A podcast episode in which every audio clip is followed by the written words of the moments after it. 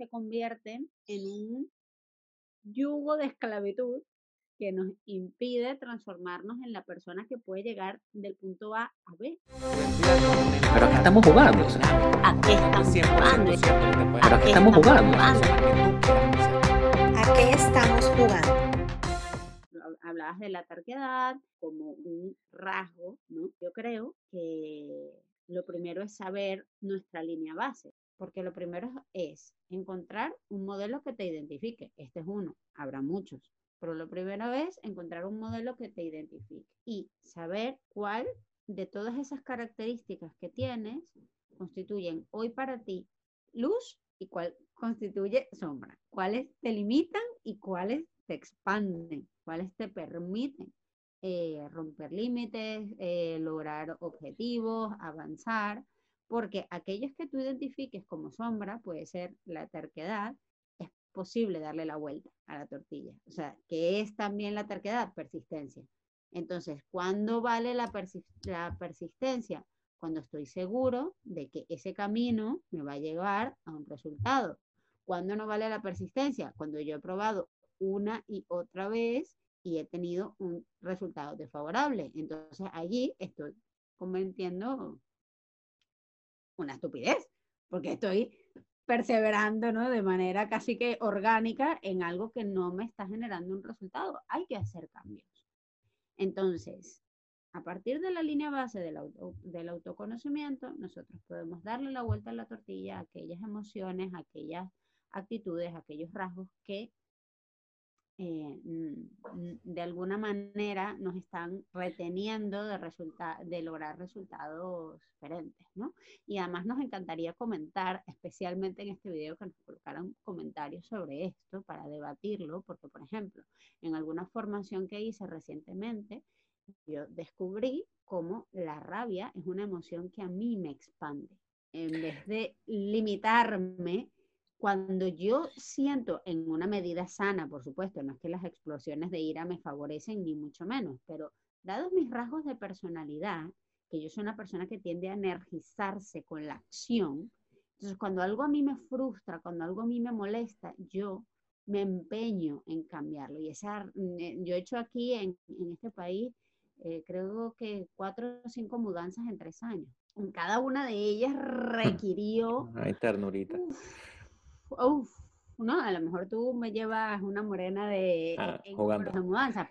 pero para mí, que, había vivido en la misma casa durante 30 años, ¿no? O, 25, claro, eh, eh, en el tiempo. Entonces, eh, bueno, el detonante de cada una de, esas situaciones probablemente me, hizo a mí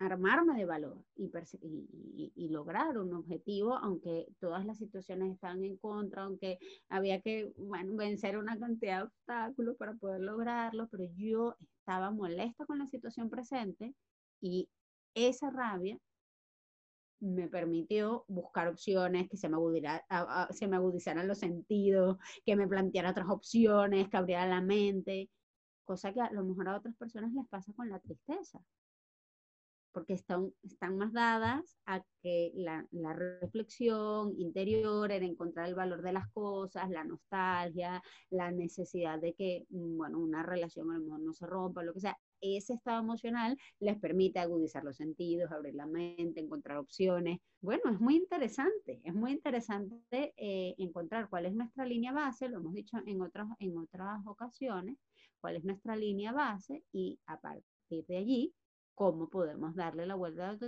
a la tortilla de lo que no nos está funcionando y aquello que sí nos, que sí nos funciona, potenciarlo. No sé, no sé cómo lo ves. Sí, yo, yo rescato, he hecho un poquito para atrás la, la conversación, ¿no? Y, y, porque a mí me dolió lo de la economía cognitiva. Para mí la economía cognitiva es, un valor. Es, es un valor, pero es un valor desde el que yo puedo dejar en automático conductas, pensamientos, X, cosas que tienen poco interés para mí, para dedicarle un, en segundo plano mis recursos cognitivos a cosas que me llaman un poco más la atención. Pero ciertamente la palabra clave aquí, y tú lo dijiste, es el hábito. El, cerebro, a medida que tú vas repitiendo una cosa consistentemente, a nivel neuronal va creando unas redes neuronales y va ah, por desuso matando otras redes neuronales. Entonces, cuando se vuelve un hábito, cuando se vuelve una costumbre, no prestar atención, por decirlo de alguna manera, cuando quieres lograrlo, es muy difícil porque e, ese, ese circuito neuronal desapareció. Entonces, la economía cognitiva está muy bien justificada cuando tienes que, de verdad, no botar recursos en cosas que no son importantes. Yo creo que la distinción es enfocar tus recursos en lo que vale la pena.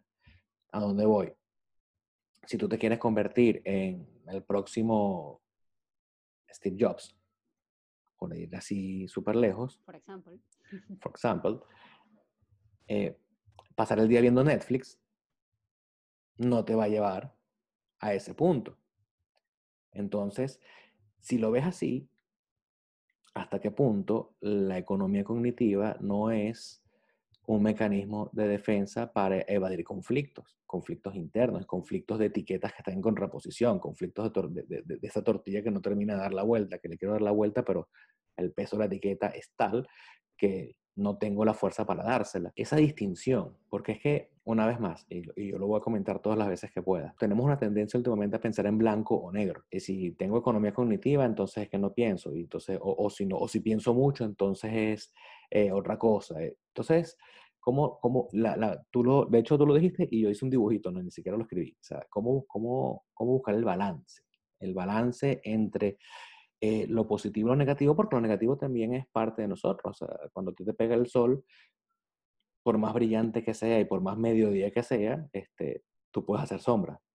O sea, la sombra, la sombra eh, es parte de ti. ¿Cómo tomo todas estas cosas? Soy X, soy tal, y salgo de esa economía cognitiva y comienzo a entender que este proceso de cambio, que es fastidioso, es doloroso, es tedioso, porque hay una resistencia, porque hay un peso, como lo hemos comentado de la etiqueta, ¿cómo, ¿cómo hago yo para no sabotearme a mí mismo? Porque esta identidad que tengo yo hoy, que es la identidad que existe, es la identidad que probablemente en parte sea la que me amarre, la que me frene, la que me diga, la que me susurre que no puedo ser la identidad que necesito ser mañana. Entonces, ciertamente la etiqueta, como tú dices, es increíblemente necesaria. ¿Por qué? Porque, no, porque, porque hay, hay, economías cognitivas que hay que ejercer, porque, porque al final tú no puedes andar por la vida sin, sin ser nada. Entonces, y como tú dices, hay emociones positivas y emociones negativas. Y, y la positividad y la negatividad de una emoción no se mide por el constructo general ese de, de es que es bueno, es malo, es bonito, es feo.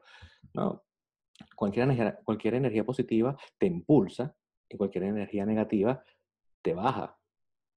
Y esto no es bueno ni malo. Una rabia generalmente va, generalmente va a requerir que tú te pares y te pongas rojo y agarras las cosas. Entonces ahí hay una positividad, hay una energía que sale. Cuando tú estás muy triste, tú te apagas, cuando la gente no se baña, la gente no se mueve. Entonces hay una negatividad en la expresión de, de, la conducta, ¿no? no es que es negatividad por, porque, porque es malo. Estas, estas son valores que te pueden servir para entender que te estás saboteando a ti mismo. Porque mi, mi, gran conflicto, y, y, no salgo de ahí todavía en todo, en todo el episodio, es estoy yo en una trampa de etiquetas, en una trampa de mi propia identidad, una trampa de mi propia persona, o no lo estoy. Porque si yo lo sé, si yo lo identifico, que siempre ha sido nuestra, bueno, siempre ha sido, en, en este, en este tiempo que tenemos, ha sido parte de nuestra gran misión, puede ser doloroso, pero ya yo puedo comenzar a intervenir. Pero si no lo sé, si tengo una etiqueta que me dice, no, es que la vida es así, la vida es dura y, y así me lo enseñaron. Y, el que no trabaja muy duro no llega lejos, hay que partirse el lomo como un burro. Y cuando eso, esa etiqueta tú la conviertes en valor y forma parte de algo que te refuerza y te llena y te infla, es muy probable que no veas que sea justamente esa etiqueta la que te esté este, saboteando la vida. A lo mejor no tenemos la respuesta aquí hoy, pero ¿qué ejercicios podemos comenzar a hacer para, para determinar dónde estamos? Ya habíamos hecho un episodio anterior como unos pasos, ¿verdad? Y, una, y, una, identificar unas causas, pero yo creo que para mí eh, en esta conversación se me, se me, no sé si estará bien o mal, pero, pero lo que se me ocurre cuando me hablas de, economía cognitiva y, de, y, que, y que puede ser una especie de mecanismo de defensa desde la evitación del conflicto, obviamente tengo que revisar de qué estoy hecho cuáles son esas cosas principales que me definen. Aunque esté orgulloso de ellas, aunque sea el mundo el que esté equivocado y yo estoy bien, no importa. Pero yo tengo que sentarme en algún momento, y a lo mejor esto es fácil de decir para mí, introvertido, una hoja de papel y comenzar a escribir. Estas son las cosas que me molestan. Este soy yo. Yo dibujo muñequitos, yo dibujo un hombrecito y empiezo a ponerle ideas en la cabeza y cosas porque yo soy introvertido y esa es una etiqueta que yo llevo y no me pesa, a mí me gusta. A lo mejor porque me gusta la refuerzo, que yo ahora que la tengo identificada, decido que no es una etiqueta limitante. Yo no me voy a dejar de hacer no voy a hacer cosas que necesito porque soy introvertido, pero hay cosas del ser introvertido que son herramientas que manejo bien. Entonces, me muevo en un espectro, no, no es blanco-negro, es que, es que hay un, un continuo. Entonces, en ese continuo yo utilizo el voy a sentarme y, bueno, ¿qué pasa? A lo mejor tú eres increíblemente eh, extrovertida. Bueno, tú te sientas con cinco amigos en una mesa, una cerveza para todo el mundo y empiezas tú a, a botar para afuera. Sirve, whatever it takes, que te permita a ti comenzar a agarrar esa, ese gran nudo que tienes en la cabeza y comenzar a tomar un hilito, y yo creo que pusimos en algún momento esa imagen que me encanta, ese hilito y comenzar a hacer un, un ovillo ordenado. ¿Cómo se organiza uno? ¿Cómo sé yo que ese conflicto no está escondido detrás de una cantidad de cajas que, que una caja que dice introvertido y otra como una mudanza, una de mudar, nada está en orden, ¿no? Y atrás de esa caja que dice introvertido, esa caja que dice eh, Tauro, eh, cognitivo-conductual, eh, no sé, hijo italiano, gordo, todas las cosas que se te ocurran y atrás de todas esas cajas está escondido por ahí el conflicto esperando que te acerques para tirarte todas las cajas encima. ¿Cómo atrapo yo ese conflicto? ¿Cómo, cómo le pongo yo poner una carnada y decirle, hola, conflicto, ven, sal de ahí y hacerle cariño? Porque tienes que hacer las, plazas, las pases con el conflicto para poder comenzar a, a meterle mano. No tienes que, no, no vas a salir de un conflicto a través de un conflicto. ¿Cómo desarrollo yo eso? Que yo lo estoy diciendo aquí y en, un, en un video que trata de, de orientarte en cómo lograrlo y yo lo estoy diciendo y estoy yo aquí más bien conflictuado. ¿Cómo pone uno orden aquí?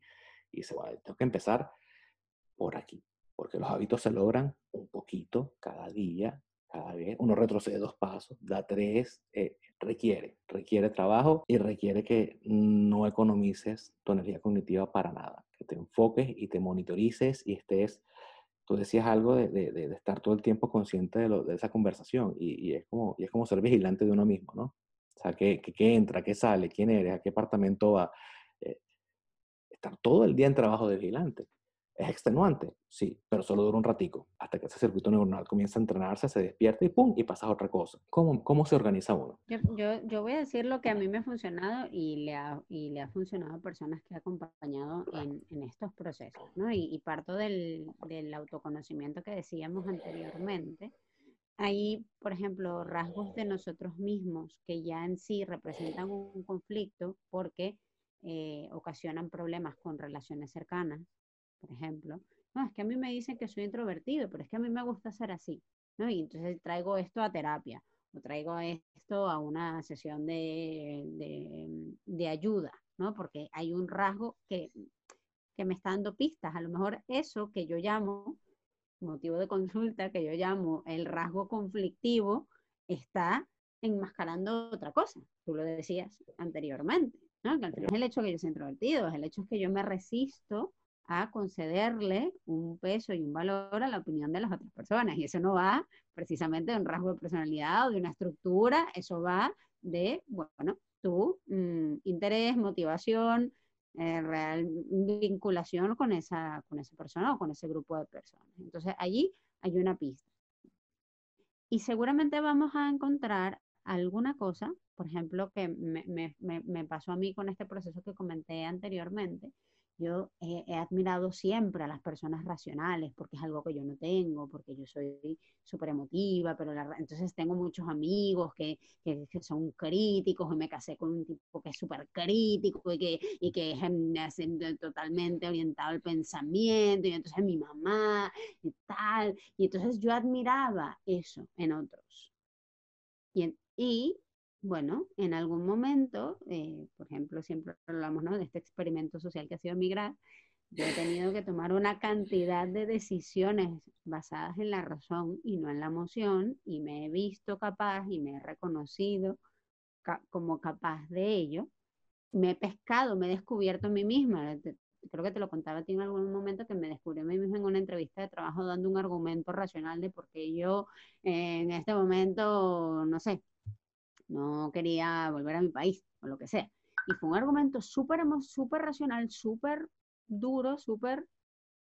Y el reconocer, aquí voy a dar la otra clave. que a ti te sonará muy familiar, ¿no, friend? Que es el reforzamiento positivo.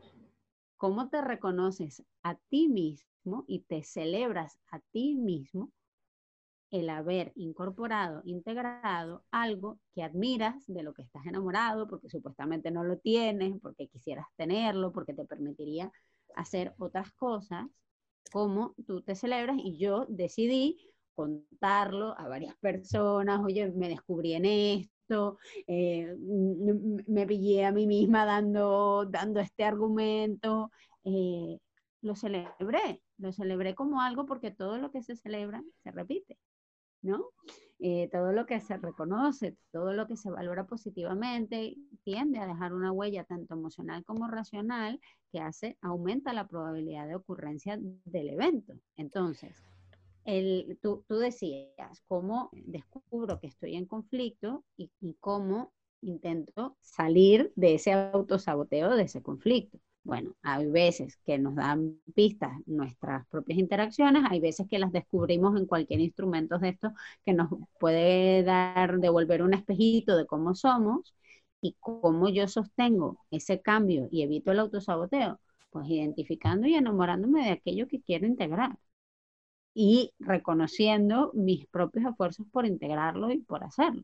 Bueno, a lo mejor es una respuesta así que es un poco un poco simplista, pero a mí me ha funcionado. Y, a mí como estrategia, a mí como estrategia me parece increíblemente valioso por razones probablemente obvias esto del reforzamiento positivo. Y, y, te voy a decir por qué. Por lo general, estas personas, yo que quiero ir de un punto A a un punto B, pero que tengo una estructura de personalidad de, eh, con elementos bastante fijos, o sea, bastante duros de mover, buscamos elementos que puedan validar mi inamovilidad.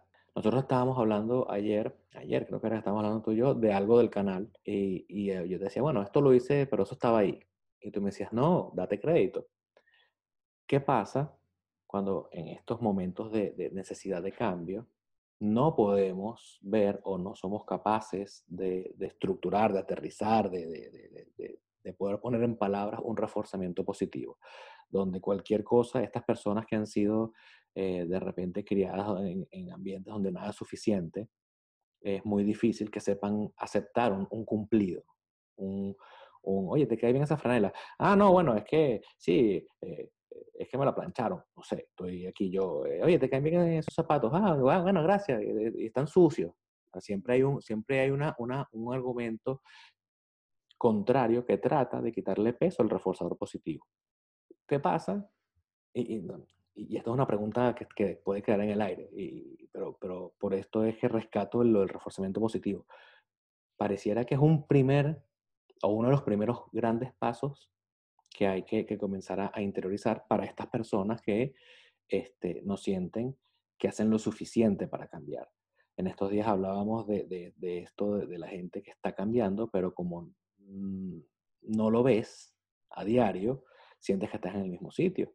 Entonces, así como todo esto es un proceso duro, un proceso eh, que requiere mucha, mucha energía y que requiere mucha paciencia y que requiere mucha constancia, también requiere, como tú dices, de celebrar estos triunfos. Aprender a celebrar, aprender a darte cariño, aprender a quererte, también es importantísimo. Entonces, esta identidad que yo tengo hoy, que está buscando un cambio, es una identidad que si yo estoy buscando un cambio, por definición, es una identidad que no me gusta. Estoy hablando en términos absolutos. Esto se divide en cajitas y hay cositas, cositas que sí, no, pero, pero para que se vea el ejemplo, yo estoy parado en un punto en el cual estoy en conflicto, no estoy feliz, no estoy satisfecho, quiero moverme, quiero cambiar, quiero desarrollarme, quiero B. Eso puede hacer que yo en A comience a sentir un desprecio, una inconformidad, un, sea, sea un poco despectivo con esta identidad A que soy yo mismo. Y la verdad es que yo siempre voy a estar en A. Porque cuando llegue a B y quiera un nuevo B, ese B será A. ¿Verdad? Entonces, en ese, ese proceso de crecimiento, ese proceso de ese esfuerzo por cambiar, aunque no esté logrando todavía o no vea que estoy logrando todavía lo que yo quiero, merece un reforzamiento positivo. Aprender a a desarrollarlo, a dármelo, a, a sonarme la espaldita, eh, pareciera que es un, un, pareciera que es un skill importante. O sea, ahora, y lo veo ahora que tú lo comentas, porque lo dices y, y, y, veo toda esta película con las películas que tú vas, haces un, haces un, un flashback de tu vida y dices, bueno, yo soy una persona que a mí me cuesta recibir un cumplido, que a mí me cuesta hacer un reforzamiento positivo. Entonces tienes que ir contra la corriente y contra ti mismo. Sería a lo mejor mucho más sencillo si yo lograra aceptar estas cosas que el ambiente me dice, oye, estás haciendo bien. Estaría a lo mejor más lejos. No lo sé, pero creo que es un punto importante a sumar en este cómo resolver el conflicto. O sea, ¿qué te puede ayudar? A, absolutamente. Y tú sabes que es tan significativo, my friend, que um, dijiste antes la figura del vigilante de ti mismo. Y la figura del vigilante tiene un corte inquisitivo, ¿no? De pillarte con las manos en la masa. Y yo quiero reencuadrar eso y decirlo de una manera diferente, porque realmente aunque tengamos apoyos externos, terapeutas, amigos, gente que sabe más, gente que ha estado donde yo eh, quiero ir, eh, personas en canales de, de, YouTube que han conseguido o que están en proceso de conseguir lo que yo quiero, realmente el coach, primero, que vive con nosotros mismos, so, soy yo. O sea, el coach de esa identidad A, para que, va a, para que vaya B, la persona que va a reforzar, es que eres tú mismo. Entonces, yo creo que una clave, un poco para darle cierre al capítulo, es la palabra reconocimiento en sus dos acepciones. Primero, reconocer, la, eh, reconocer como el acto de identificar, dónde estoy, dónde quiero ir, los rasgos que me generan conflictos, aquello que me gusta, aquello que quiero cambiar, y luego reconocer como celebrar aquello, aquel movimiento, aquel baby step, aquel pequeño pasito que di en la dirección correcta. Y eso da para otro, para otro episodio. El cómo hacerlo, porque realmente, bueno, a mí me ha costado muchísimos años estar parada en ese punto. dejo de, dejo de, dejamos de tarea entonces la, la, la, esta idea de agarrar a este vigilante inquisitivo y meterlo en un proceso de coaching y certificarlo para que sea después coach del, de, de, de la comunidad y no el vigilante. Mentor certificado.